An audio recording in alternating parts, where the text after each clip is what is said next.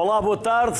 O conceito de literacia em saúde surgiu pela primeira vez em 1974 num artigo médico. Quase 50 anos depois, há ainda muito caminho a percorrer, de tal forma que um inquérito nacional realizado em 2016 dizia que 5 em cada 10 portugueses têm níveis reduzidos de literacia em saúde. Mas, afinal, de que forma termos mais literacia em saúde nos poderia trazer mais e melhor saúde?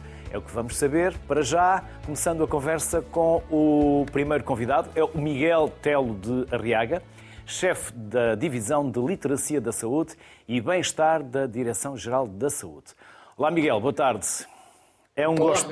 Luís, boa tarde. Miguel, vamos tratar por tu, porque conhecemos e em parte, já nos conhecemos há algum tempo e eu também talvez não seja a pessoa mais isenta para fazer esta pergunta.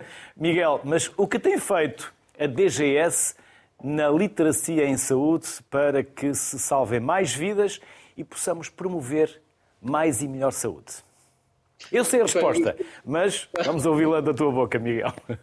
Muito bem, muito obrigado. Primeiro agradecer o convite e também esta oportunidade para podermos falar um bocadinho sobre literacia em saúde, sobre o que é que é a literacia e sobre o que é que temos feito. De facto, um, aliás, a pandemia trouxe-nos aqui uma capacidade muito grande de explicarmos às pessoas o que é que é a literacia e também uma excelente oportunidade, porque começamos a falar sobre a saúde, os problemas da saúde, as dificuldades no acesso, como talvez nunca tínhamos falado. Ou seja, esta necessidade criada pela pandemia trouxe-nos aqui um potencial muito grande para podermos discutir estas questões. E aquilo que percebemos claramente, e é isso que tem acontecido ao longo dos anos, é que a Direção-Geral da Saúde, sobretudo ao longo dos últimos dia 10 anos, tem tido um trabalho muito, muito importante e muito relevante a nível da literacia. E como em contacto direto com as pessoas, portanto, sempre com o foco no cidadão, para conseguirmos, de forma informada, dotar as pessoas de informação sobre a sua saúde, sobre o seu estilo de vida, sobre como devem percorrer e navegar dentro do sistema de saúde como um todo e, portanto, dotarmos as pessoas da capacidade da informação e do conhecimento para que possam tomar decisões informadas relativas à sua saúde. E este é um passo muito importante, que não é nada simples nem nada fácil, porque cada um de nós tem as suas características, cada um de nós tem uh, os seus próprios interesses e, aliás, até cada um de nós tem os seus, próprios, os seus próprios problemas ligados à saúde e, portanto, os nossos interesses são múltiplos, diversos e variados. E é exatamente por isso que também temos que oferecer uma ampla, diria, gama de oportunidades para que as pessoas possam encontrar informação sobre aquilo que de facto lhe interessa uh, na Direção-Geral da Saúde. E temos feito muita coisa. Aliás, uh, temos feito múltiplas campanhas direcionadas com temas específicos. E falamos em concreto, por exemplo, da promoção da atividade física, da promoção da alimentação saudável, mas nos últimos anos e em concreto, e é isso que nós muitas vezes nem conseguimos uh, ou não percebemos de uma forma muito direta, todas as campanhas de comunicação que foram feitas, todas as informações que foram emitidas até no âmbito da resposta à pandemia por Covid-19 foram enquadradas no âmbito da literacia em saúde. Ou seja, foram apresentadas escritas, descritas de uma forma simples, ou tentando ser sempre o mais simples possível, falando sempre verdade às pessoas e com base na melhor evidência, no melhor conhecimento científico que nós temos para informar, um, e foi isso que fomos fazendo ao longo deste percurso e ao longo de todo, todo este tempo, e sobretudo nestes dois últimos anos, uh, a aposta foi muito, muito centrada nesses aspectos. Portanto, em informação científica e também na componente da comunicação, portanto, como chegarmos às pessoas e como chegarmos em particular a cada grupo populacional. Porque se nós sabemos, se as pessoas da nossa geração continuam a ver muita televisão, sabemos que os mais novos estão muito mais ligados a outro tipo de redes uh, sociais, uh, que estão muito mais ligados ao YouTube do que propriamente aos canais de televisão, se calhar utilizam muito mais o cabo do que as televisões, uh, do que os canais abertos, como nós habitualmente o fazíamos. Portanto, temos que fazer um exercício que é estar onde as pessoas estão e dar-lhes a informação que elas de facto precisam, não aquilo que nós achamos que elas precisam, mas de facto aquilo que as pessoas dizem que lhes faz falta e que lhes é necessário, para podermos ser o mais efetivos uh, e o melhor possível junto da, daquilo que faz realmente falta e daquilo que faz realmente a diferença. Para melhorar e amplificar esse processo de comunicação, Miguel, vocês têm aproveitado também ferramentas da própria sociedade civil. Muito bem, temos utilizado muitas ferramentas que são extraordinariamente importantes e eu diria que são um exemplo incrível da forma como as instituições públicas e também a sociedade civil uh, pode trabalhar e, nada melhor, aliás, até com a própria designação deste programa, darmos um exemplo muito paradigmático, que foi um projeto que a Direção-Geral da Saúde uh, iniciou em março de 2020, portanto, quando se iniciou a pandemia e quando começámos todos a perceber um, de que eram necessárias respostas complementares a esta pandemia e criámos um projeto que chamamos de micro-influenciadores sociais, portanto, um projeto em que formamos, um, e dou a título de exemplo, uh, militares da GNR, agentes da PSP, uh, pessoas dos serviços municipais de proteção civil, dos serviços de ação social, só para dar assim um exemplo mais alargado, portanto, atores que não são atores habituais no âmbito da saúde, mas que podem e desempenham um papel absolutamente extraordinário de proximidade com o cidadão. Ou seja, é a sociedade civil a colaborar e a trabalhar diretamente com a sociedade civil. E o que é que foi feito no âmbito deste projeto? E se me permites muito rapidamente explicar. Uh, temos tempo, Miguel, temos tempo porque o assunto é demasiado importante para ser esmagado na ditadura do tempo. Temos tempo. Obrigado. E, portanto, nós tivemos a oportunidade, então, de uh, dotarmos estas pessoas, estes micro-influenciadores, de uma formação que se explicava na altura o que é que era esta pandemia, como é que o vírus se transmitia e quais eram as medidas de proteção que nós poderíamos utilizar uh, e como é que as comunicaríamos também à nossa comunidade. Portanto, tentamos de alguma forma estar com pessoas que estariam no desempenho das suas funções com outras pessoas que habitualmente teriam dificuldade em perceber ou compreender informação ou então até mesmo aceder à informação de uma forma direta.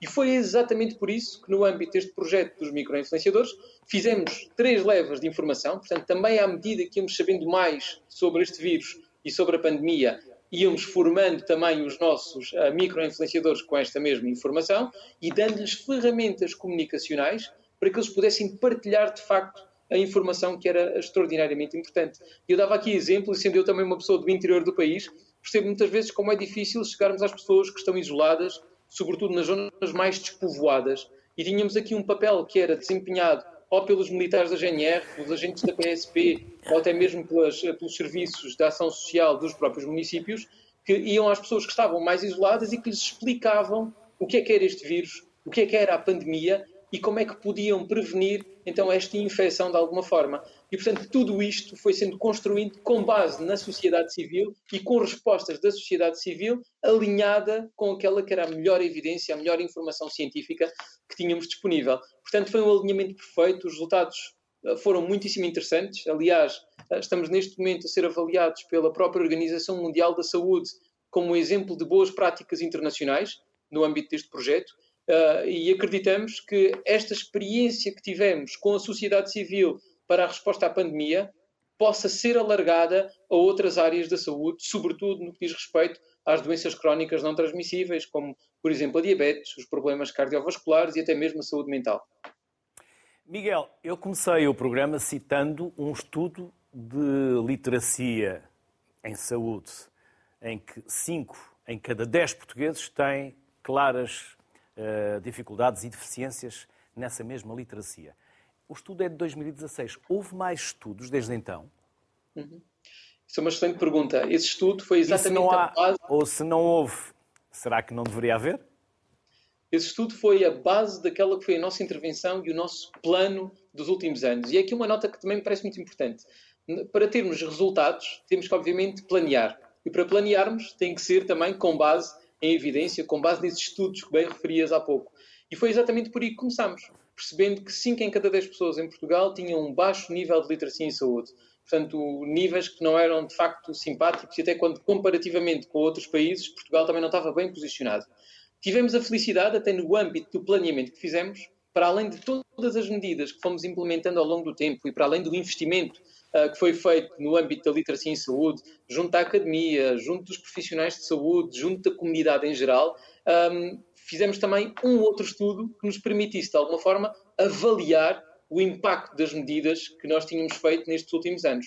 E, portanto, tivemos um novo estudo, uh, que foi um survey, portanto, um inquérito, um questionário também de literacia em saúde em 2019, que terminou uh, mesmo antes de começar a, a pandemia, uh, em que percebemos que os níveis de literacia em saúde em Portugal tinham aumento melhorado de uma forma importante. Passámos a ter 7 em cada 10 pessoas com um nível elevado de literacia em saúde. O que é que quer dizer elevado? Suficiente ou excelente. diminuímos o nosso nível de excelente em termos de literacia em saúde e ele está dividido em quatro, podemos chamar quatro fatias. Duas que são uh, inadequado e problemático, portanto as mais uh, negativas, e depois suficiente ou excelente. Uh, comparando com os resultados de 2016, estamos a falar aqui de um novo instrumento, o que se verificou foi que um, diminuímos então o nível de excelente, de 8,6% para 5% aproximadamente, mas melhorámos o nível de suficiente de 40% para cerca de 65%. Um, se é algo que nos deve deixar satisfeitos, eu diria claro que não, porque ainda temos um caminho a percorrer e o nível de suficiente nestes inquéritos dá-nos um indicador, uma tendência, neste caso positiva, mas ainda assim não nos deve tranquilizar. Uh, mas uh, faz-nos também acreditar que as medidas estão a ser tomadas e as ações estão a ser tomadas para dotarmos as pessoas de mais informação e de melhor informação em saúde uh, resultam e apresentam depois resultados. Portanto, esta evolução tem acontecido. Uh, o apelo também que temos feito com a utilização das novas tecnologias, também dos mídia, e aqui Luís permite também deixar um, um agradecimento muito especial à tua pessoa em concreto, mas também à RTP e a todos os canais de televisão, uh, sobretudo os mais generalistas, os quatro canais habituais, uh, que colaboraram muito com a Direção-Geral da Saúde durante a pandemia, mas também já tinham colaborado no âmbito de outras campanhas, sobretudo na área da alimentação saudável e também da atividade física. E aqui, uma vez mais, a sociedade civil e os mídia desempenham um papel extraordinariamente importante para fazermos chegar a informação às pessoas. Uh, e este é um dos passos fundamentais da literacia. Conseguimos chegar às pessoas e dotá-las da melhor informação e da, da melhor evidência. Miguel Telo de Arriaga, antes de mais, obrigado por aceitares o nosso convite para partilhares connosco a experiência da DGS. Depois também para vos dar os parabéns na tua pessoa, mas de uma equipa mais vasta pela forma como vocês comunicaram. E já sabes que, de forma individual ou coletiva, estou e estamos e estaremos sempre disponíveis para colaborar convosco e com a DGS. Bem-ajam Felicidades e até uma próxima, Miguel. Muito obrigado, Luís. Um abraço a todos. Muito, muito obrigado.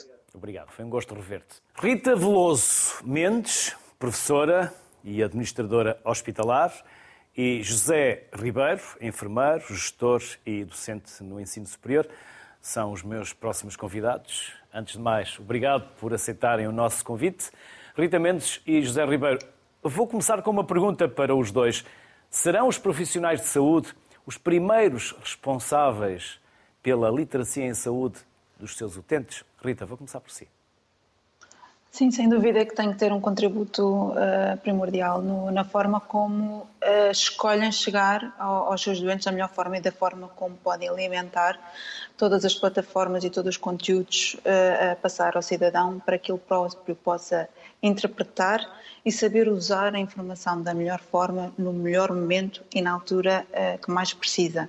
Uh, para si ou para cuidadores, uh, a literacia em saúde pode não ser só para aplicar ao próprio cidadão em si, ou para um, um autoconsumo, digamos assim, mas também para ser dotado, de dotar os cuidadores da melhor informação e da informação mais útil para tratar uh, todos aqueles que, que, seguem. Mas sim, os profissionais de saúde são, sem dúvida, um, um player essencial uh, na, na, questão da literacia em saúde. Aliás, eles próprios também uh, poderão ser potenciais e poderão ganhar das próprias ferramentas de, em literacia em saúde, nomeadamente acabamos de ver estas apps e algumas soluções tecnológicas que estão a ser criadas. Os próprios profissionais de saúde também têm ao seu dispor vários instrumentos que podem permitir uh, melhorar também a prática clínica de uma forma mais precisa e, e, e, mais rápida. José Ribeiro, acredito que também concorda. Ou concordas? Já agora, depois pode sair mais à frente um tu e assim fica já esclarecido, também nos conhecemos. José. Bem, é claro que sim. Eh, eu acho que eh, as instituições de saúde têm, têm percebido claramente esse, esse aspecto que está a ser evocado e têm direcionado não só a literacia em saúde para os profissionais de saúde, como também literacia em saúde para os utentes. E esta, e esta, esta percepção que é preciso uh, que os profissionais de saúde sejam sensibilizados e, e aumentem a sua, as suas competências nesta área e desenvolvam técnicas que, de literacia que, que permitam comunicar com, com maior facilidade e até inclusive duas instituições, o caso do Centro Hospitalar da Universidade de Coimbra e o caso do Centro Hospitalar Povo Vila do Conde, em que investiram muito em, em, em, em formação dos próprios profissionais. Eh, eh, porque esta, este crescimento que acabou de ser eh, evocado no início do programa, de 5 em cada 10 tinham níveis reduzidos e hoje temos 5 em cada 10 que têm níveis elevados de literacia, deve-se muito a, a este, 7 em cada 10 têm níveis elevados de literacia, e, e deve-se muito ao, ao, trabalho que está a ser feito das instituições, em primeira instância com o aprender a aprender dos próprios profissionais eh, e também a capacidade eh, que eles foram eh, desenvolvendo para a melhor e mais eficaz comunicação.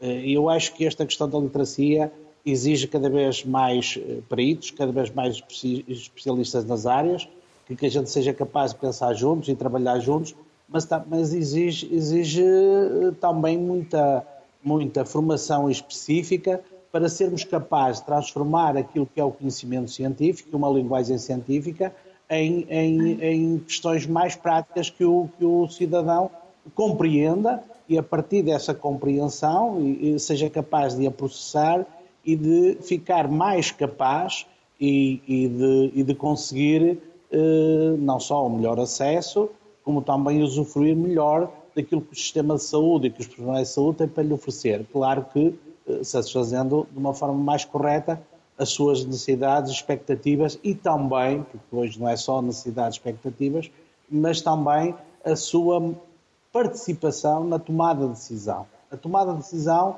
é algo extremamente importante. Nós trabalhamos para que os doentes sejam capazes de tomar as decisões mais corretas, não só para o autocuidado, como também para saber usufruir daquilo que uh, os profissionais e de saúde têm para lhe oferecer e, e portanto, é em todo, em todo este, este contexto de melhor acesso, melhor compreensão, de saber usar melhor, que nós uh, temos estado a trabalhar e, e na, na, na, maior parte das instituições e na, naquela a que eu pertenço, nós partimos muito daquilo que é a qualidade e humanização, uh, partimos para o desenvolvimento de projetos inovadores, portanto, os profissionais de saúde a elaborar projetos inovadores eh, e a partir desta, desta elaboração de projetos inovadores, nós definimos estratégias de, de, de, de comunicação estratégias, inclusive aproveitando a transformação digital, eh, como por exemplo reabilitar à distância, eh, por exemplo na pandemia que foi aqui já dado o exemplo,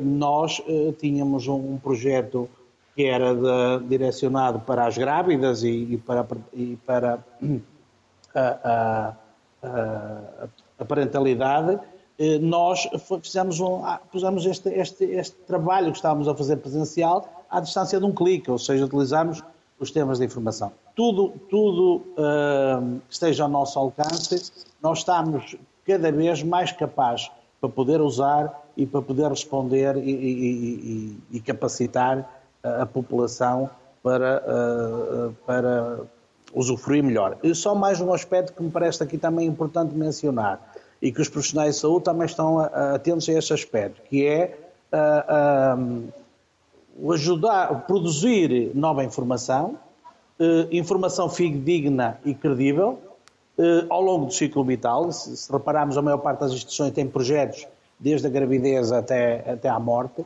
eh, e, e, mas produzir conteúdos, vídeos, jogos, eh, eh, pequenas formas mais fáceis de, de, das pessoas compreenderem, mas essencialmente que seja informação fidedigna e credível, porque hoje as pessoas usam muito as redes sociais e nem sempre a informação que está a chegar é com o objetivo de os capacitar, de fazer com que eles melhorem o seu acesso e que tenham, tirem mais benefícios para a manutenção da saúde, mas muitas vezes têm fins comerciais e que eh, a informação nem sempre é a mais correta.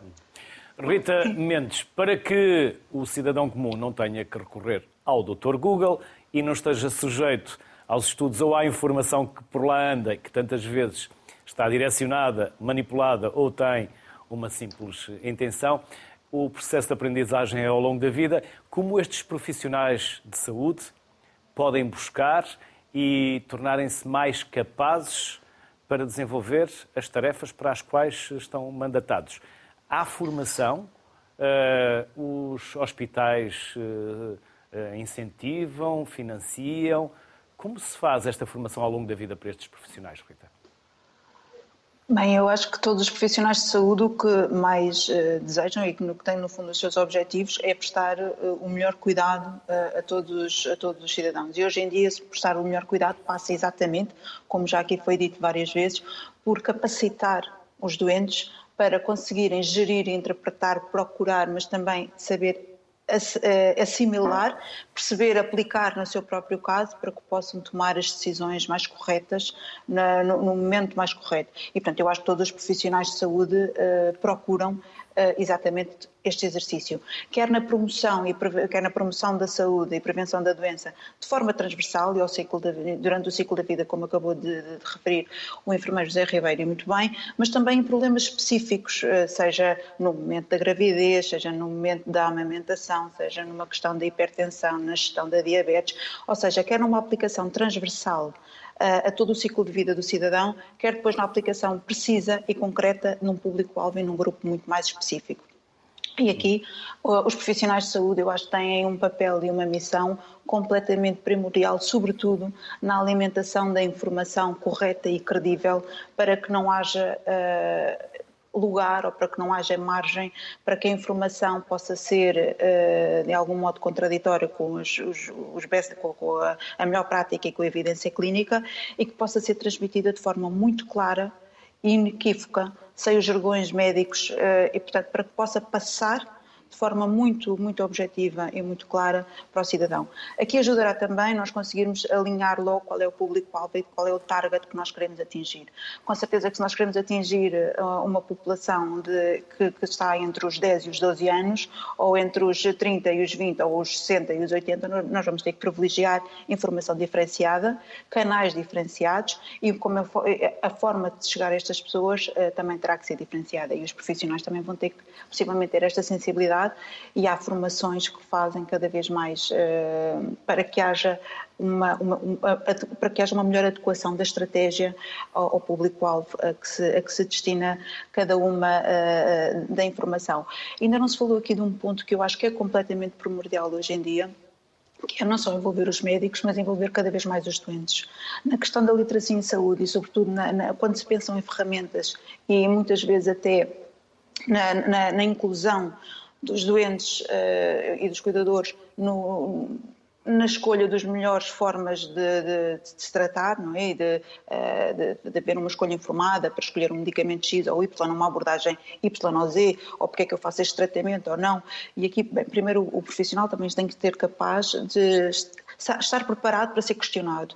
E isso muitas vezes é uma coisa um, altamente positiva, não é? Se conseguir dialogar sobre um tratamento, por exemplo, se o médico me prescreve um medicamento X, eu tenho que perguntar então quais são os efeitos secundários ou não e, e se há alternativas ou não. E, portanto, o, se hoje em dia, uh, na, quando nós temos cada vez mais pessoas com um nível de literacia maior, vamos ter cada vez mais cidadãos preparados para fazer este tipo de perguntas e para fazer este tipo quase de negociação com a equipa que gera o seu caso. E, portanto, aí nós temos que ter profissionais capazes de gerir o diálogo e a interação com o utente, mas também temos que saber uh, uh, ouvir e dar voz uh, aos próprios doentes, principalmente quando agrupados por associações. Há associações de doentes que hoje em dia conseguem ter de forma muito organizada e de forma muito sistematizada toda a informação que necessitam para dar resposta aos seus, aos seus utentes. E, portanto, nesse sentido, eu acho que nós cada vez temos que chamar mais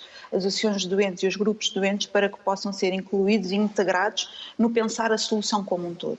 Portanto, não só nós temos que ter profissionais de saúde preparados para comunicar e para saber dialogar, explicar as melhores estratégias e conseguir uh, fazer os tais negociações caso a caso, problema a problema, mas também ouvir da parte dos doentes e da comunidade de, de, das associações o que é que é mais necessário, quais é que são os problemas maiores a que se tem que se dar resposta. Portanto, aqui eu acho que outro player essencial, para além dos profissionais de saúde, claro, são uh, os grupos de doentes, nomeadamente as associações de doentes. José Ribeiro, e para capacitar também os uh, utentes, doentes ou os pacientes, vocês têm um projeto na área da disfagia, um audiolivro. Quer falar-nos desse projeto e de quando ele vai ser apresentado? Sim, eh, nós, nós, isto é uma sequência de, de, várias, de várias intervenções. Eu estava agora a ouvir a doutora Rita e estava-me a lembrar que o maior, o maior desconhecimento das pessoas é, é, na prevenção da doença e nos cuidados de saúde. E esta área dos cuidados de saúde, nós temos trabalhado muito, não só a partir dos projetos, como acabei de referir, que vêm na sequência de outros projetos da humanização e da qualidade, e que assentam uh, em questões de humanização da prática, da tal informação que falei, comunicação, dos envolvimentos profissionais e a inclusão e o envolvimento dos profissionais. Muitas das nossas iniciativas uh, nós temos nas mesas, uh, são, são iniciativas de desenvolvimento de conhecimento científico, mas nós temos nas mesas utentes, temos nas mesas as associações, porque o quinto eixo do nosso projeto de humanização prevê exatamente isso e, portanto, para reforçar a ideia da, da doutora Rita. Depois, nós também associamos muitas iniciativas à realização de campanhas e, e intervenções temáticas promotoras de, de literacia em saúde em contexto comunitário. Ou seja, nós aproveitamos a comemoração do Dia Mundial, ou a comemoração do Dia Internacional, ou Dia Nacional de uma temática, desenvolvemos o evento e aproveitamos para lançar a campanha na área que nos interessa. E é aqui que chega a questão, a questão que me foi colocada, que é a questão do e-book um, de disfagia. Este e-book vem na sequência do e-book literacia, do e-book literacia de saúde para utentes e de um e-book de lanches eh, saudáveis, em que eh, tentamos educar as pessoas particulares, nomeadamente eh, lanches para doentes de determinadas patologias. Este eh, será lançado no dia Mundial da Disfagia, portanto, no dia 12 de dezembro. São receitas e dicas para melhorar a alimentação da pessoa com disfagia. É um trabalho que está a ser coordenado por uma enfermeira, por enfermeira Rosa Leão, mas com um envolvimento muito grande dos nutricionistas e de vários chefes de cozinha que, que se aliaram a este, a este, a este trabalho eh, eh, são pratos muito são pratos eh, do dia a dia, a alheira, a feijoada, o cabrito, para um doente com disfagia. O que é notável este trabalho, o produto final vai ser muito bom, vai fazer a questão do sabor, de, de falar aqui da questão da, da do, do, de receitas adaptadas com cor, com cor e sabor é precisamente essa a estratégia, é que o doente olhe e veja cores diferentes e não seja uma papa em que tem que comer, em, que tem vários sabores misturados, tenha sabores distintos, que seja atrativo e que o doente tenha prazer de comer eh, como outro que não tem este problema de saúde e também está a comer da mesma forma. Ou seja, que no final o doente saudável, a pessoa saudável e a pessoa que tem esta dificuldade, que tem a disfagia, fruto de uma, de uma, de uma patologia, nós somos, temos uma área onde temos muitos doentes com AVC e, portanto, muitas das nossas ações, elas também surgem por estes diagnósticos, pela investigação que vamos fazendo, pela, pelas necessidades que vamos identificando e, portanto, nós, eh, nós sabemos que a menor literacia em saúde está nas pessoas de mais idade e, e as pessoas com, com menor capacidade económica e até com hum, com a questão do desemprego, ou melhores condições habitacionais, etc, etc. Também é esse perfil de doentes que nos chegam nas, nas três maiores patologias, a insuficiência cardíaca, o, o DPOC e, o, e, o, e os doentes com dificuldades respiratórias e, e, os doentes com AVC. Esta zona é a zona com maior taxa de doentes com acidentes vasculares cerebrais. E, portanto, este trabalho é um trabalho para responder a essas necessidades. Entra, entra muito naquilo que é a promoção do autocuidado. E, portanto, é uma continuidade daquilo que está a ser feito nos nossos internamentos, que está a ser feito na nossa consulta, que está a ser feito por nossos profissionais para ir ajudando estes doentes a saber lidar com estas situações. Esta tal questão que falámos inicialmente, capacitá-los para uh, de decisão, neste caso, para o autocuidado, a eles e às famílias, e, e, portanto, este trabalho é um trabalho sequencial que já vem há alguns anos e que vamos continuar porque há mesmo muito trabalho a fazer e também sabemos que é extremamente importante fazê-lo para que eh, a informação esteja acessível, que não seja complexa para o doente e que seja facilmente compreensiva e que lhe dê o máximo de qualidade de vida, que é isso que nós pretendemos dar a todos os nossos doentes, ou todas as pessoas em geral. José Ribeiro, antes de mais, gosto em rever-te e obrigado por nos desafiares a este programa, a este tema, quando na nossa conversa no FEIAL, no vosso congresso da APGEL, falávamos do e-book que estão a preparar e quando nos desafiaste a voltar a este tema. Por isso, duplamente obrigado. Obrigado por estares connosco e obrigado também por nos desafiares ao tema. Rita Veloso Mendes, obrigado, um enorme obrigado também por este regresso, pelos contributos, Obrigada. conhecimentos e saberes que connosco partilhou. Bem-haja e até uma próxima. Saúde para ambos. Obrigada. Boa tarde. Boa tarde. O próximo vídeo é da plataforma Unlock, ativar a literacia em saúde e mudança social. Vamos ver e depois voltamos com mais convidados. O mundo está em mudança. Vivemos num contexto marcado pela pandemia, conflitos e uma crise climática que é também social, política e económica. Estes fatores acentuam desigualdades e tornam-se um desafio na promoção da saúde e prevenção da doença. Por outro lado, a inovação e a tecnologia geram possibilidades e a ciência potencia novas abordagens para a resolução destes problemas. É urgente sermos críticos e criativos na resposta a estes desafios.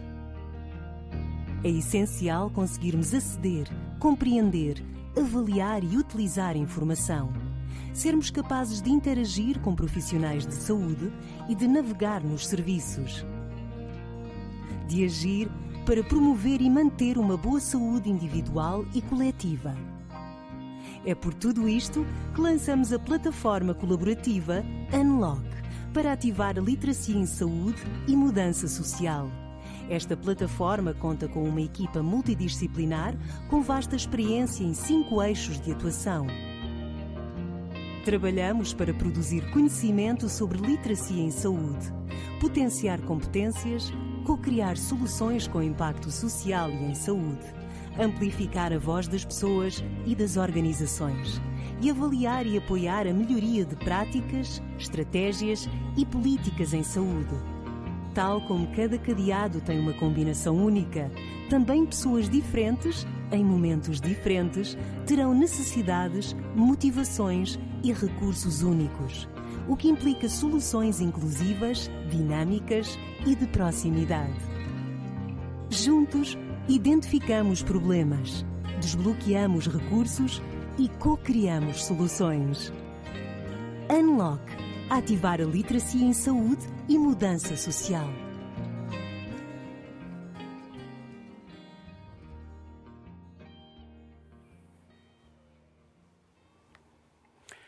Para nos falar mais sobre esta iniciativa, vamos receber a Sónia Dias, que é diretora e professora da Escola Nacional de Saúde Pública da Universidade Nova de Lisboa a quem se vão juntar também Ana Galvão, professora na Escola Superior de Saúde do Instituto Politécnico de Bragança, e Rui Brito Fonseca, diretor da Escola de Educação e Desenvolvimento Humano do Instituto Superior de Educação e Ciências Lisboa e vice-presidente do Conselho Científico da Sociedade Portuguesa de Literacia em Saúde. Vai juntar-se já a seguir. Sónia, antes de mais, obrigado.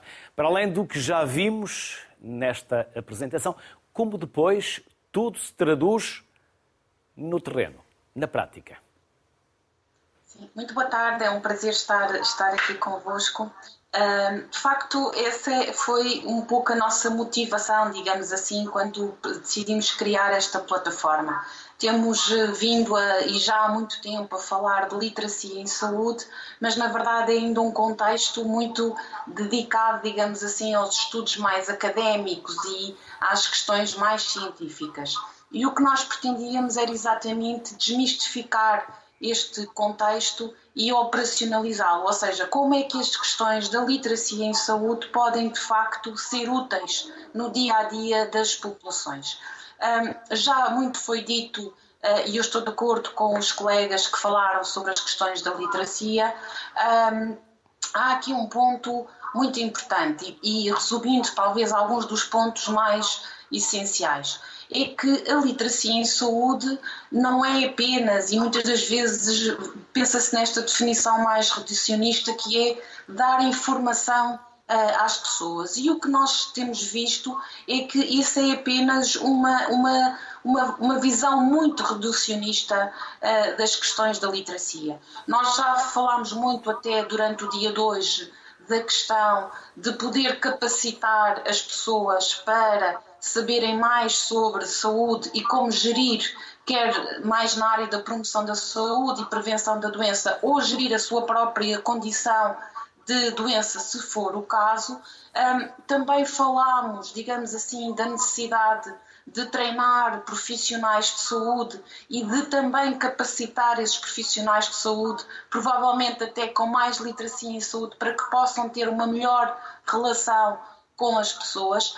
É, eu gosto sempre de ditar isto porque para mim também foi surpreendente quando fizemos um estudo um, sobre as questões de literacia e um, a grande maioria das pessoas dizia que saía da consulta médica sem ter tido a capacidade de perguntar exatamente o que queria ao seu profissional de saúde, ou seja, por vergonha ou por comprometimento, mas, ou por falta de tempo, mas na verdade muitas das vezes é possível ainda melhorar esta relação entre o médico e, e, e o utente ou, ou, ou, ou o cidadão. E portanto esse é um ponto importante mas há eventualmente mais um ponto que eu gostaria de acrescentar nas questões da literacia. É que nós, pessoas, e os nossos comportamentos, eles não são isolados do contexto onde vivemos. Ou seja, eu quando decido ter um determinado comportamento, eu decido porque tenho informação sobre isso, mas provavelmente decido porque tenho recursos financeiros ou porque ao pé de mim tenho, por exemplo, possibilidade de praticar exercício físico ou porque os meus colegas ou minha, os meus familiares e amigos também têm esse tipo de comportamentos, ou seja, muitas das vezes os nossos comportamentos que estão associados à saúde, eles existem num contexto. E, portanto, um terceiro nível para promover a literacia em saúde é a questão de promovermos a literacia também nas organizações e, neste caso, também, por exemplo, nas instituições de saúde. E nós sabemos que, ao nível da literacia, por exemplo, a dificuldade daquilo que nós chamamos navegar no sistema de saúde, que mais não é do que quando eu tenho um problema de saúde ou uma questão saúde que quer resolver, saber exatamente onde me devo dirigir. E este é um problema que nós também temos ao nível da literacia. E, portanto, começamos a ver que para promover verdadeiramente literacia numa sociedade e, e conseguir operacionalizar este conceito no dia a dia, precisamos de vários níveis e de vários atores que se possam ser envolvidos. E foi daqui que surgiu, na verdade, esta ideia da plataforma colaborativa. Nós temos claramente aqui cidadãos que podem colaborar, temos associações de doentes, como já foram referidos, temos profissionais de saúde, temos, por exemplo, também muitos profissionais de organizações próximas às comunidades que sabem exatamente quais são as necessidades no terreno da grande maioria das pessoas, mas temos também, muitas das vezes, os próprios uh, decisores, digamos assim, das políticas e das estratégias de ação. E, em conjunto, pretendemos desenvolver uh, uh, investigação, mas também projetos de literacia que possam, de facto, fazer toda a diferença.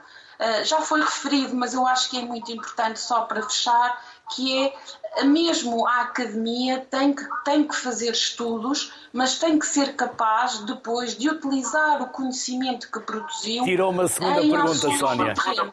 Tirou uma segunda Sim. pergunta, porque essa é a pergunta que deixou a nossa conversa aqui há uns dias em suspenso.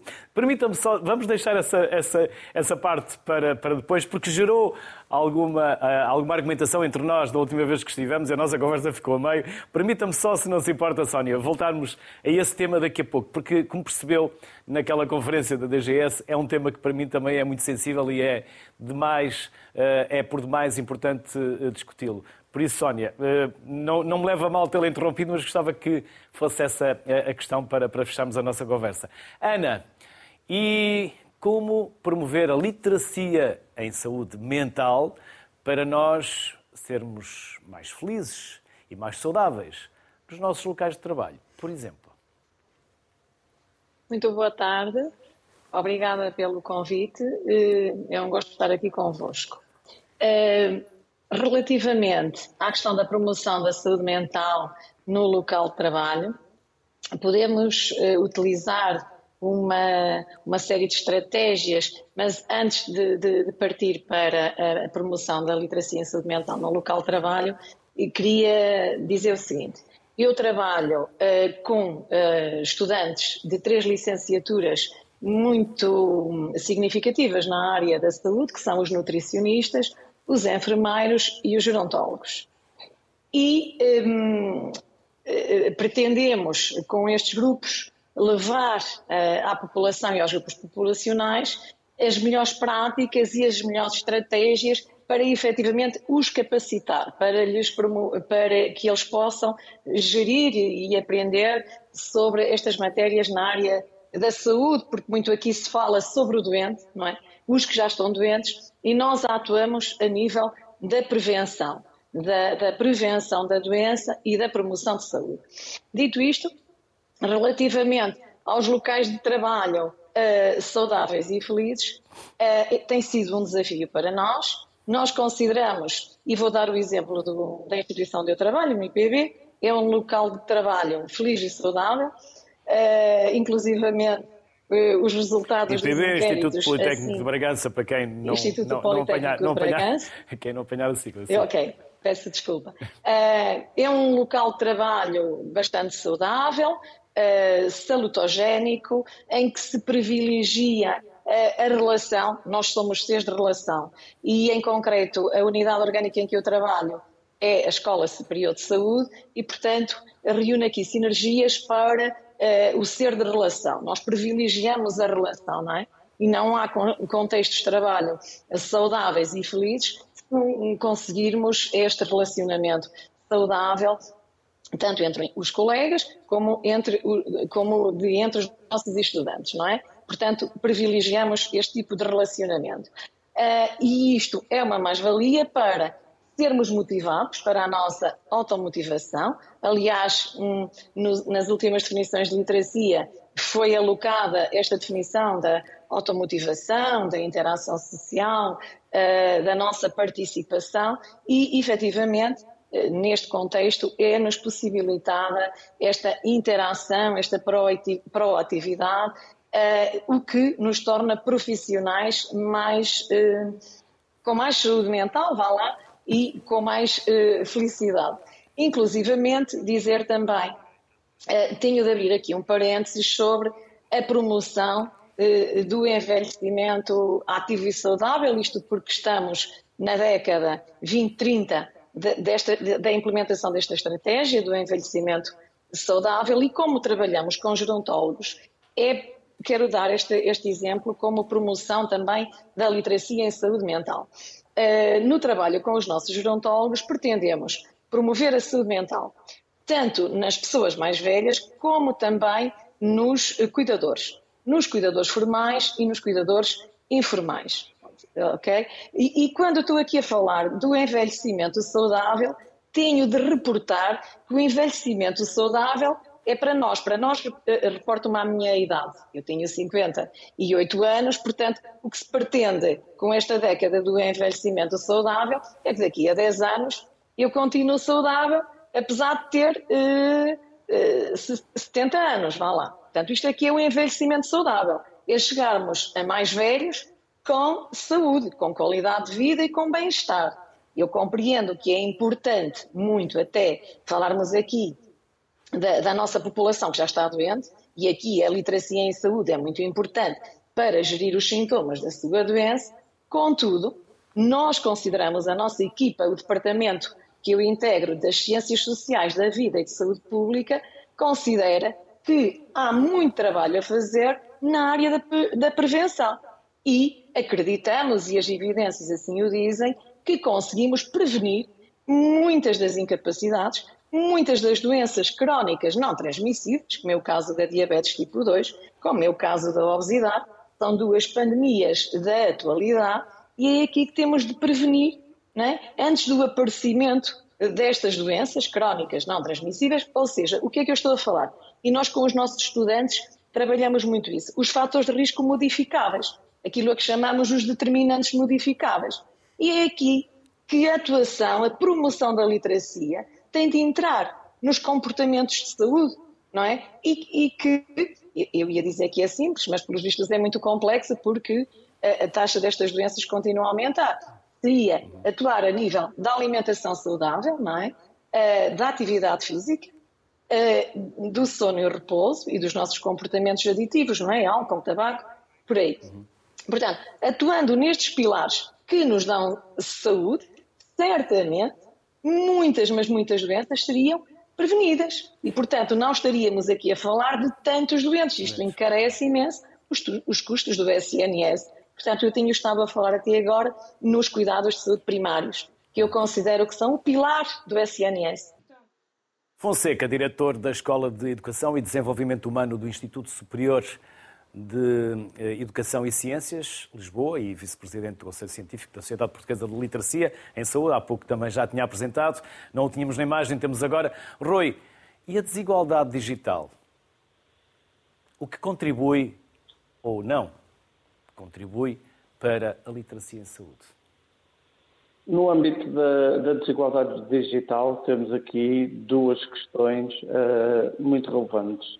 Uma primeira tem que ver com, com o conteúdo desta reportagem, tem que ver com o envelhecimento da população e com aquilo que diferencia o, os nossos séniores, digamos assim, de, da população abaixo dos 45 anos, mais ou menos, que são a escolaridade, os níveis de escolaridade máxima atingidos e também as competências informáticas.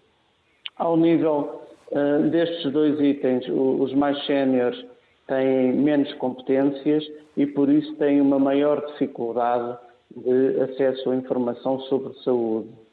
Por outro lado, o facto também de serem menos escolarizados faz com que os mesmos tenham também uma maior dificuldade de compreensão daquilo que eh, eh, é veiculado nos diferentes sites da internet e nem sempre sabem pesquisar corretamente uh, aquilo que procuram, indo muitas vezes a sites menos uh, fidedignos, digamos assim, uh, porque são aqueles que aparecem nas primeiras uh, pesquisas que normalmente os motores de busca devolvem, são aqueles que têm maior procura, em vez de procurarem aqueles que são mais fidedignos, como os da Direção-Geral de Saúde ou de as associações clínicas dos diferentes, das diferentes patologias. Este é um problema que, que é grave, porque muitas vezes os idosos uh, pedem até, por exemplo, aos netos para fazerem pesquisas sobre problemas de saúde e estes vão pesquisar exatamente esses sites, criando muitas vezes depois medos, receios uh, e até alguma ansiedade nos mais velhos. Uh, portanto, ao nível aqui da, da, questão geracional, temos este, este, esta questão muito importante. Depois, entre os mais jovens, entre aqueles que, uh, do nosso ponto de vista, daquilo que é uh, o senso comum, poderíamos considerar que estariam bem preparados para lidar com estas ferramentas, até porque boa parte são nativos digitais, o que é facto é que não é assim totalmente.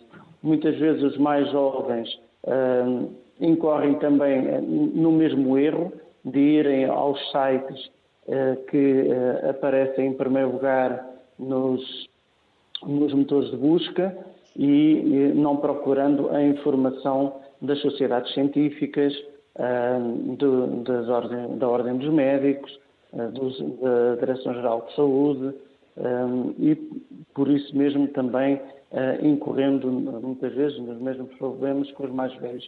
Para além disso, os jovens, apesar de terem competências ao nível digital, ao nível uh, do, do, trabalho com os computadores e serem nativos digitais, uh, eles têm uh, muito, como dizer, têm algum receio em partilhar os seus problemas com, por exemplo, com através de consultas online ou através de sites que sites, refirma sites fidedignos onde as pessoas podem colocar questões próprias e que depois há um médico que responde, isto por receio de identificação. Ainda existe este problema, uh, que é um problema que é, que é necessário utilizar uh, e estes jovens aparecem como muito rebutantes em, em partilhar as, as suas uh, informações, porque têm muito receio relativamente à privacidade dos seus dados, à segurança dos seus dados e eh, esta é também uma, uma questão muito importante uh, que uh, será uh, através da informação, será através de sociedades científicas como a SPLS que poderemos caminhar num, numa maior informação a todos. Na prática, é foram abordando e tocando este assunto, o tal que eu há pouco interrompi a Sónia, até porque da última vez que estivemos juntos na Conferência de Literacia em Saúde na DGS, eu questionava exatamente isso, como nós, cidadãos comuns, podemos chegar à informação que a academia, que a ciência uh, uh, concebe, para que também eu possa ser mais esclarecido em questões de saúde. Sónia, interrompi-lhe o raciocínio porque era exatamente por aí que eu queria terminar com os três para darem a vossa perspectiva e o que é que pode ser feito. Esse é um aspecto muito importante e nós, neste momento, exatamente também por causa disso, estamos a fazer investigação que nós chamamos participada, envolvendo logo desde o início os diferentes atores na própria investigação. E tem sido muito interessante, por exemplo, num dos projetos que nós temos neste momento com comunidades migrantes, perceber que quando envolvemos os diferentes intervenientes, o conhecimento que é gerado é já ele um conhecimento muito mais próximo de poder utilizar no terreno. Eh, por exemplo, quando nós neste momento estamos a tentar construir soluções concretas para problemas no acesso aos serviços de saúde de comunidades migrantes. E é muito interessante porque as soluções que essas pessoas nos encontram, nomeadamente no âmbito da literacia em saúde, são soluções muito mais simples, mas que de facto resolvem a, a, a vida, os problemas da vida cotidiana das pessoas. E esse é talvez um caminho também que se possa fazer, é fazer uma investigação, seja ela logo desde o início, próximo de quem está no terreno e de quem sabe verdadeiramente quais são as necessidades, envolvendo os cidadãos, as comunidades, os profissionais de saúde e quem depois decide em termos de políticas e estratégias de ação. Seria talvez uma, uma possível solução para resolver alguns dos problemas que me, que me tinha colocado na sua questão. Ana. Muito bem, obrigada. Uh, bom, um, eu penso que a investigação está feita, já estão produzidas muitas evidências e o que falta mesmo é implementá-las. O que falta mesmo é mudar comportamentos. Portanto, teríamos de atuar junto dos vários grupos, dos mais vulneráveis de todos, eh, eh, estas estratégias, alinhar estratégias para promover a literacia, para capacitar as pessoas. É isto que falta, porque investigação nós temos imensa e tem sido, quero-vos mostrar, se me permitem, um livro que nós produzimos, que nós produzimos literacia em saúde e autocuidados e muito baseado na nossa prática.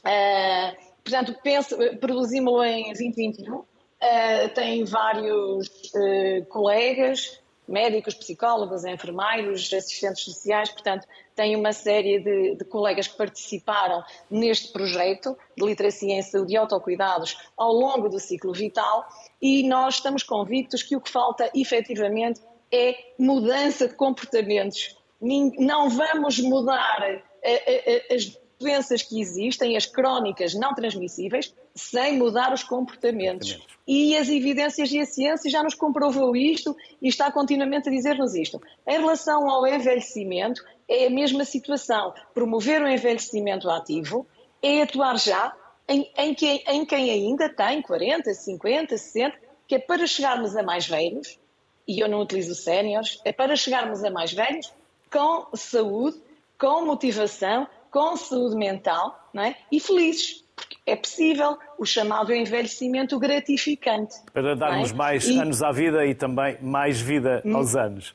Mais Rui, vida aos anos, aos porque anos. vida com anos temos. Rui, também de uma forma muito resumida. De uma forma muito resumida, esta questão da comunicação da saúde, da literacia de saúde, para os diferentes públicos é um problema que não é novo, é um problema que uh, é uh, transversal a todas as áreas da ciência, é um problema da comunicação de ciência. Há, há cerca de 50 anos que se anda a estudar como melhor chegar a públicos não, não científicos, digamos assim, como melhor transmitir a informação e sair então da, do meio universitário a informação conseguir chegar de forma perceptível, de forma perfeitamente compreensível àqueles que não são dotados do, dos meios ou das competências para compreendê-la. Uh, este é um caminho que tem sido feito, é um caminho que continua a ser feito, mas que ainda é um caminho longo, porque, apesar de tudo, ainda existe há alguma resistência em uh, nós, do lado de cá, do lado da academia, muitas vezes, é nos libertarmos do jargão médico, é nos libertarmos de alguma linguagem que para nós uh, é vulgar e achamos que toda a gente compreende, mas que as coisas não são assim. A maior parte das pessoas não compreende e por isso mesmo são necessários muitos estes, estes mecanismos que a doutora Ana Galvão referia de envolvimento das populações, de envolver as pessoas nos processos para nós podermos aprender com as pessoas e podermos perceber que linguagens utilizar, que, que, quais são as melhores mensagens para que as pessoas percebam realmente aquilo que nós queremos transmitir e não façam interpretações diferenciadas daquilo que nós estamos a dizer, que é sempre um risco, sobretudo quando se fala em saúde. E depois caminho... adaptar estas diferentes linguagens aos diferentes públicos, sejam públicos mais velhos, de meia idade ou mais jovens. O caminho faz-se caminhando, haja caminho, haja vontade.